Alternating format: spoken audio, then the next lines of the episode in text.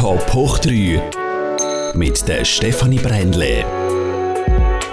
Musik bestimmt sein Leben. Mein heutiger Gast ist nämlich ein richtiger Vollblutmusiker und er heißt Pippo Polina. Schön bist du da. Grazie, vielen Dank. Pippo, eben, du bist ein Vollblutmusiker. Was ist dein Lebenssong, dein Lebenslied? Was würdest du sagen? Ich würde sagen, mein Lebenslied ist bestimmt ein Lied, ähm, die heißt Caminando auf den Weg. Der hat mich ein Leben lang begleitet. Äh, von die Zeit, wo ich als Straßenmusikant durch Europa gezogen bin und ich habe dieses Lied auf die Straße gesungen. Ich hätte nie gedacht, dass dieses Lied mir so lange Jahren begleitet hätte. Ich singe sie immer noch an meinen Konzerten und das ist eigentlich eine von die unvermeidliche Lieder, die auf der Repertoire immer da sein muss, sonst das Publikum fragt mich, ja, warum hast du nicht Caminando gesungen? Man kann wahrscheinlich auch sagen, dass die Musik so ein bisschen dein Lebenselixier ist, oder? Ja, Musik hat mir glücklich gemacht und äh, hat mir die Freiheit geschenkt, auf einen Weg zu gehen, von die ich gewählt habe. Musik gibt mir die Möglichkeit, meine Meinungen über das Leben auszudrücken und äh, auch Menschen zu erreichen in einer ähm, emotionalen Art und Weise, nicht nur intellektuelle Art und Weise. Und es ist eine sehr komplette Ausdrucksform, die Musik. Und das Lied sowieso, weil das Lied betrifft auch eine textuelle Realität gibt einen Text, die etwas genaueres beschreibt und ausdrückt. Und daher ist für mich die richtige äh, Form gewesen, meine Impressionen, Lebensimpressionen an die anderen Menschen zu geben und äh, auszudrücken. Gibt es keine perfektere Form für mich. Wie lange kannst du sie ohne ein Instrument zu spielen oder irgendwie etwas zu singen? Zum Beispiel auch nur schon die wahrscheinlich, das, äh, bis du wirklich vergitzelst, das ist wahrscheinlich einmal nicht lang, oder? ja. Ich, mit der Zeit ähm, muss ich nicht mehr täglich spielen. Ich habe auch äh, gemerkt, ich kann manchmal eine ganze Woche sein, ohne die Gitarre anzugreifen, das Klavier oder zu singen.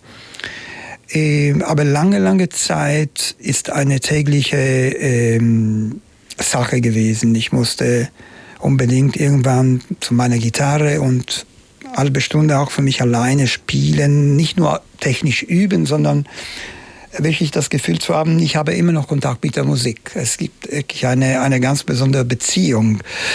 Ähm, und sowieso jetzt mit den 15 äh, Monaten forcierte Pause mit der Corona äh, habe ich wieder mal äh, die Musik äh, als äh, ganz persönliche äh, individuelle Art, mich auszudrücken, gefunden, in der mehr ich musste nicht spielen für Konzerte, sondern für mich alleine.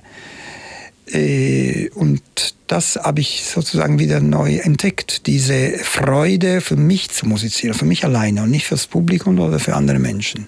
Und dann bist, hast du dein Zimmer, die Heime, wo du dich zurückziehen und dann einfach für dich spielst, oder wie machst du das? Ja, ich habe meine eigene Studie zu Hause und ich kann heute meine, sogar meine Songs, meine Lieder aufzunehmen für meine CDs und für meine Alben. Das sind auch ein Resultat dieser Corona-Zeit. Ähm, ich hatte nie die Zeit, ein richtiges Studio einzurichten. Und jetzt habe ich profitiert davon und äh, das hat sehr viel Spaß gebracht. Und äh, ich habe auch meine Musikzimmer, wo ich meinen Flügel habe, wo ich wirklich äh, die Türe schließe und da bin ich plötzlich in meiner eigenen Welt. Äh, und ich habe wunderschöne Nachbarn, die, auch wenn ich drei Uhr in die Nacht spiele, die, die sagen nichts, vieles, dass ich so äh, gewisse, in gewisse Momente äh, Inspirationen kriege und beginne ich zu, zu spielen. Das ist auch wichtig für Musik, die richtigen Menschen, die auf deiner Seite wohnen, äh, die, die, die auch mitmachen irgendwie.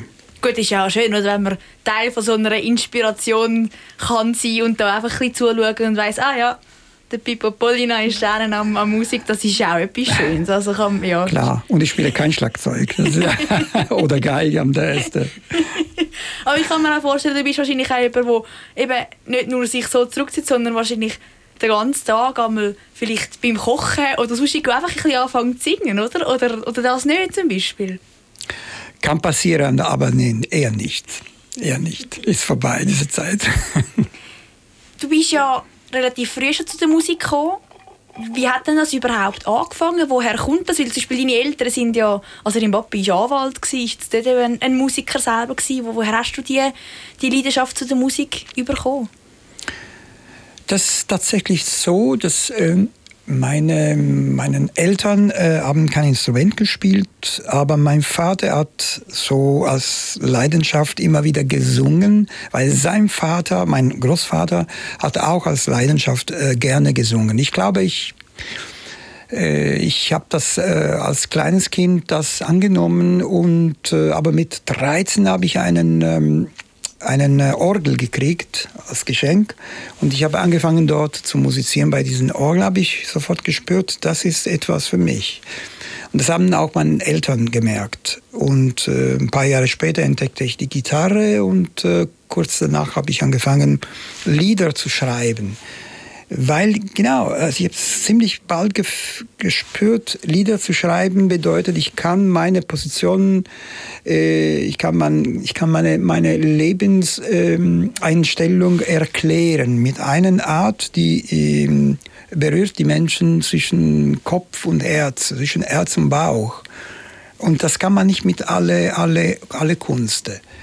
Und daher äh, ziemlich bald habe ich verstanden, dass diese Dimension der Musik und der Songwriting eine die richtige für mich gewesen sei. Besser als die journalistische Dimension, die ich beruflich am Anfang gewählt hatte. Für eine kurze Zeit. Das habe ich jetzt gerade ansprechen, oder? Weil du bist ja trotz dieser Leidenschaft zu der Musik eigentlich beruflich zuerst einen anderen Weg gegangen. Du hast ja in Palermo, wo du Jura. geboren und aufgewachsen bist, mhm. Rechtswissenschaften, ja. also Jura ja, eigentlich studiert und hast politischer Journalist oder bist auch politisch als Journalist ja. ähm, hast geschrieben. Genau. Ja, ähm, ich wollte einfach, ähm, ich bin ziemlich vielseitig als Mensch. Also ich bin, ich habe mich für die Musik entschieden irgendwann, aber weil ich äh, als Singer-Songwriter äh, eine tiefe Beziehung mit der Sprache eben habe, war die Sprache für mich immer wichtig. Also das Schreiben, egal in welcher Form, Poesie, ähm, oder ähm, eine Zeitungsartikel. Ähm, weil in Palermo wir keine journalistische Fakultät gehabt haben, damals in den 80er Jahren, wo ich an der Uni gegangen bin, ähm, ich habe mich entschieden, Jura zu studieren, weil das war ein bisschen die Disziplin, die ein bisschen näher stand zu, zum, zu das politische Journalismus, die ich hätte gerne äh, als Tätigkeit gewählt. Und äh, äh, habe ich gemacht und ich habe angefangen, so eine Art Praktikum bei einer Zeitung, die in dieser Zeit äh, sehr wichtig war für, für Sizilien. Es war eine einen, einen ähm, Monatszeitung, äh, der war äh, gegen Cosa Nostra, eine Antimafia-Zeitung, die hat, äh, sagen wir so, die kam auf die Welt, während der richtige erste Bewegung gegen Cosa Nostra in Palermo stattgefunden hat. Und das war für mich eher eine Art, äh, eine Art Praktikum, zu lernen, wie man wird Journalist. Wie funktioniert eine Zeitung zu produzieren, auch manuell. Äh, die erste Seite, die Titel, ähm, die Schlagzeilen und die Fotografie. Ähm, wie kann man einen Artikel ähm, nicht nur schreiben, sondern grafisch einsetzen und so weiter. Alle diese Dinge waren Teil von diesem, von diesem Praktikum, die leider beendet wurde, weil unser Direktor wurde ermordet von Cosa Nostra damals im Januar 84. Und das war ziemlich eine traumatische Erfahrung die hat viele äh, Redaktoren damals äh, gebracht, wegzugehen aus Sizilien aus Angst. Und ich war immer noch Student. Ähm, das hat aber schon eine Rolle in meinem Leben gespielt, zu äh, wissen, das ist keine Theorie, dass es wirklich gefährlich sein kann, wenn du Positionen nimmst äh, bei gewissen ernsthaften Themen in einer Zeit, wo die Situation politisch in Italien sehr wackelig war in, in Sache ähm, Antimafia. Das ist ja glaube auch der Grund, warum dass du dann eigentlich dein Wehrli gepackt hast und ja. auf Euro also zu Europa umgereist bist als Straßenmusiker. Ja, weil ich wollte eine Pause, eine Pause äh, für mich nehmen und einfach habe ich mir gesagt, das kann nur gut tun, dass ich für ein halbes Jahr jetzt weg von ihr gehe und schaue, wie, wie einfach ist in der Welt äh, zu sein. Und ich war eher so ein neugieriger Mensch. Ich habe Englisch gesprochen, da habe ich mir gedacht, ich kann mit Englisch wahrscheinlich ähm, überall in Europa gehen, einigermaßen. Und äh, ähm, aber ich hätte nie gedacht, dass ich, ähm, dass der Anfang gewesen wäre von einer Reise, die hätte mir äh, danach nicht mehr nach Italien geführt. Das kam als Konsequenz. Das war keine Entscheidung, die damals genommen wurde von mir. Das war eine Sache, die so passiert ist. Aber hast heute wahrscheinlich schon, es hätte müssen so sein, es war Schicksal gewesen, oder? Oder glaubst du, du hättest auch auf einem anderen Weg zu der Musik gefunden? Also als Musiker, als Berufsmusiker? Ja, ich hatte schon eine Band in äh, Sizilien, die ziemlich erfolgreich war. Ähm, aber das war schon klar, dass äh, die Situation in, äh, in Italien äh, nicht ganz einfach gewesen wäre, weil äh, die Musik, die wir äh, machen wollten, war kom keine kommerzielle Musik. Das war ziemlich intellektuelle Musik, die hat seinen Platz gefunden in gewisse Szene, aber das war natürlich ein Nischenpublikum. Das wäre gar nicht so einfach gewesen und das habe ich schon sofort verstanden. Ähm, und das hat natürlich äh, mich gebracht, mich zu messen mit anderen Kulturen. Wie gehen andere Kulturen um für Musik, die nicht unbedingt die Hitparade-Musik ist? Gibt es ein Publikum dafür? Ist ein Publikum, die interessiert ist?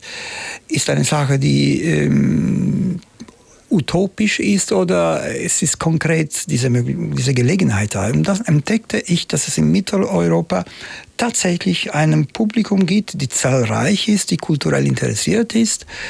Und da habe ich ziemlich früh erkannt, diese große Freiheit, die hier in der Kulturszene äh, herrscht. Die, ähm, die war für mich die Rettung sozusagen. Also dem Weg wurde mir geleuchtet, okay, geh auf diesen Weg, wird lange dauern, aber da findest du deine Freiheit auch. Und das war richtig. Du bist ja als Strassenmusiker eben in ganz Europa unterwegs und dann eigentlich zu Luzern vom Linard Bordil entdeckt worden. Mhm. Und bis heute sind wir, glaube ich, eng befreundet, oder? Ist mhm. das vielleicht so ein bisschen, ähm, ist er immer noch für dich der, der dich entdeckt hat? Oder ist das mittlerweile so ein bisschen eigentlich eine ebenbürtige Freundschaft? Wie würdest du so die Beziehung zwischen euch zwei beschreiben? Ja, Schau, wir sind äh, besten Freunden seit zwei Minuten, nachdem wir uns kennengelernt haben. Also das, die, das von der Entdeckung ist eine, eine, soll eine Sache, äh, ich habe ganz einfach auf die Straße gespielt und er ist einkaufen gegangen in der, in der Fußgängerzone, hat mich gehört, hat mich gleich für einen Kaffee eingeladen, war neugierig zu wissen, wer ich bin und äh, gleich, weil er ähm, seine Alben, Album aufgenommen hatte, hat mich eingeladen, ein Lied, äh, die zweite Stimme zu singen und da kam so eine Empathie, die irgendwann ihm gebracht hat, ja, wenn du nächstes Jahr da bleibst, dann komm auf Tour. Also, zweite Gitarre, spielst du die zweite Stimme und dann ist vielleicht die Chance für dich, deine Lieder von der Straße auf die Bühne zu bringen. Und das war genau so. Sache ist nach dieser Tour, ich hatte eine Plattenfirma in der Schweiz, in Bern, äh, Zitglocke Verlag, der war die gleiche Plattenfirma von Mani Matter. Äh, und ich hatte ein Management gefunden. Ich kannte plötzlich 50 äh, Direktoren vom Theater, wo wir aufgetreten sind mit Linard. Also ich kannte langsam die Szene. Und äh, er zeigte mir einen Weg. Und äh, ja, jetzt sind 5, 600, 35 Jahre vorbei. Das ist, scheint viel, viel, äh, viel kürzer zu sein, aber es ist eine lange, lange Zeit. Und äh, das hat mich sehr viel gebracht. Danach bin ich, ich auf meinen Weg gegangen, ja. Du hast ja wirklich eben nicht nur mit dem Lina Pardil, sondern mit ganz vielen anderen Musikern zusammen ja, Musik gemacht. Klar. Hast auch mit Jugendorchester Musik gemacht oder äh, eine Oper geschrieben ja, genau. sogar. Mhm. Also wirklich die ganze Bandbreite oder weniger. Gibt es für dich noch irgendeinen einen unerfüllten Traum, wo du sagst, das muss ich noch machen? Ma, ähm, richtige, also viele Träume habe ich, muss ich sagen, verwirklicht. Ähm, ähm, viele, viele legendäre Musiker oder Singer-Songwriter, mit wem ich hätte was zusammen gemacht, sind leider nicht mehr auf dieser Welt. Zum Beispiel? Ähm, es gibt einen französischen Chansonnier, äh, der ist für mich eine Legende, ein Philosoph, der hat seine Texte für die Musik äh, gegeben. Das ist der Leo Ferré, heißt es. Es ist eine Legende in Frankreich. Hier in der Schweiz viel weniger gekannt, mehr in die französische Schweiz natürlich. Ähm, es sind natürlich ein paar, ein paar legendäre Namen, die, die, die, mit wem ich gerne ein Duett singen würde. Auch, was weiß ich, Robert Plant, das, der Sänger von Led Zeppelin, eine Rockband der 70er Jahre. Aber muss ich sagen, äh, solche, solche Träume sind relativ vorbei. Bei mir ist, ähm, ich freue mich viel mehr, neue, neue Musiker zu entdecken, die ähm, Interpret sind äh, von der heutigen äh, Szene, die, die tragen aber auch diesen dieses, ähm, soll ich sagen, dieses äh, musikalische äh, Fähigkeit und übersetzen diese Musik Musikalität in ihres Leben. Das spüre ich sofort, wenn ein Musiker vollblutig dabei ist oder nur kommerziell dabei ist. Das ist für mich ein ganz großer Unterschied und das macht eine Differenz beispielsweise deine beiden Kinder wahrscheinlich, oder? Also, Doch, ich die meine, beiden Kinder sind, muss ich sagen, Deine beiden sind Musiker, sind ja, wahrscheinlich ja. auch Vollblutmusiker, oder? Ja, ja. Und äh, es ist für mich verblüffend, dass die beiden äh, nicht nur sich dafür entschieden haben, für das Songwriting ähm, als Profession, sondern auch, dass sie schaffen, ihre eigene Ding zum Geld zu bringen. Relativ rapid, äh, relativ schnell ist dieser Prozess gewesen. Äh, bei beide jetzt, muss ich sagen, äh, als Julian, mein Sohn, der Faber genannt ist hier in der Schweiz, äh, vor sechs, sieben Jahren mit solcher Erfolge äh, unterwegs gegangen ist, habe ich gedacht, für meine Tochter, die drei Jahre jünger ist, die wollte auch auf diesem Wege, wird nicht so einfach sein, sich konfrontieren zu müssen. Aber heute, als sie genau die gleiche Aufmerksamkeit bei euch, bei der Presse, bei, bei den Pre bei den Journalisten und bei das Publikum erreichen, als Steiner und Madeleine, ihre Duo.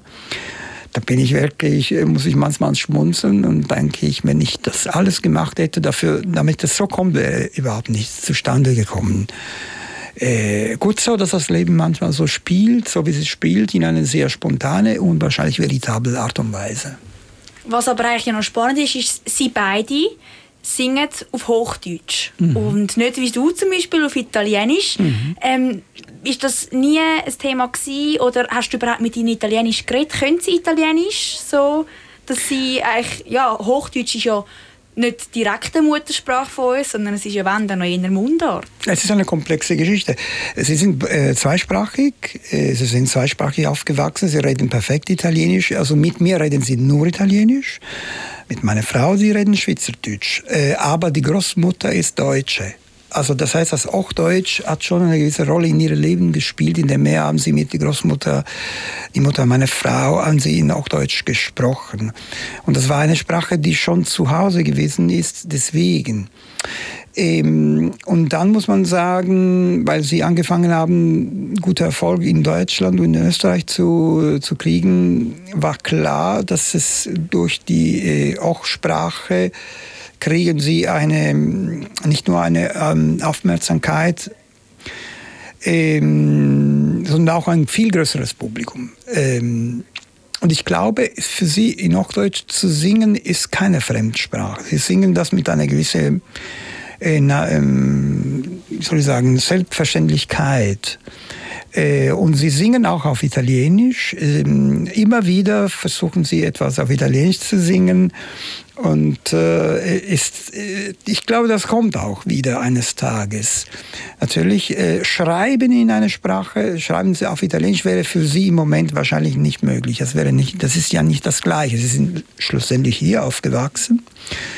Und ich glaube, eine aktive Beziehung mit einer Sprache zu haben und in einer Sprache zu schreiben, muss man in das Land, wo die Sprache gesprochen wird, leben eine längere Zeit und der Alltag komplett hundertprozentig erleben. Und dann wird diese, diese ähm, ein Einheit, äh, Kultureinheit stattfinden.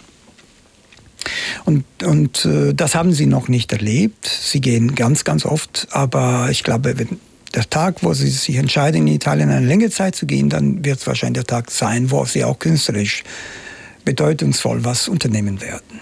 Wie ist es bei euch daheim? Redet ihr nonstop über Musik, machen zusammen Musik, diskutieren auch über eure eigene Musik oder wie muss man sich das vorstellen? Doch, doch wir, wir diskutieren, eher diskutieren wir über, wie richtig ist, über ihre Musik. Also äh, in der gemeinsamen Diskussion ist zentral zu wissen für mich, äh, was sie tun und ähm, was sie für Produktionen, neuen Alben, auf Tourneen. Mein Sohn ist im Moment unterwegs in Italien für eine Filmproduktion. Er ist als Schauspieler da unterwegs. Meine Tochter produziert im Moment sein neues Album. Dann reden wir äh, tatsächlich über ihre und meine manchmal, äh, aber nicht zentral. Also für uns, für mich und meine Frau ist wichtiger zu wissen, was sie tun, logischerweise. Ja. Und, aber ähm, zum Beispiel meine Frau macht einen Film im Moment äh, über eine ein tolles Film, Dokumentarfilm über eine äh, Schweizerin, äh, Schweizerin eine, eine ähm, Schriftstellerin, die Milena Moser. Und meine Tochter hat ein wunderschönes Lied geschrieben als Soundtrack für dieses Film. Es gibt schon Interaktionen. Ich habe äh, die Texte auf Italienisch übersetzt für ein paar Lieder, die sie beide geschrieben haben. Die haben in Italienisch gesungen und so weiter. Es gibt immer Momente, wo wir interagieren, auch tatsächlich in der Musik oder in der Kunst.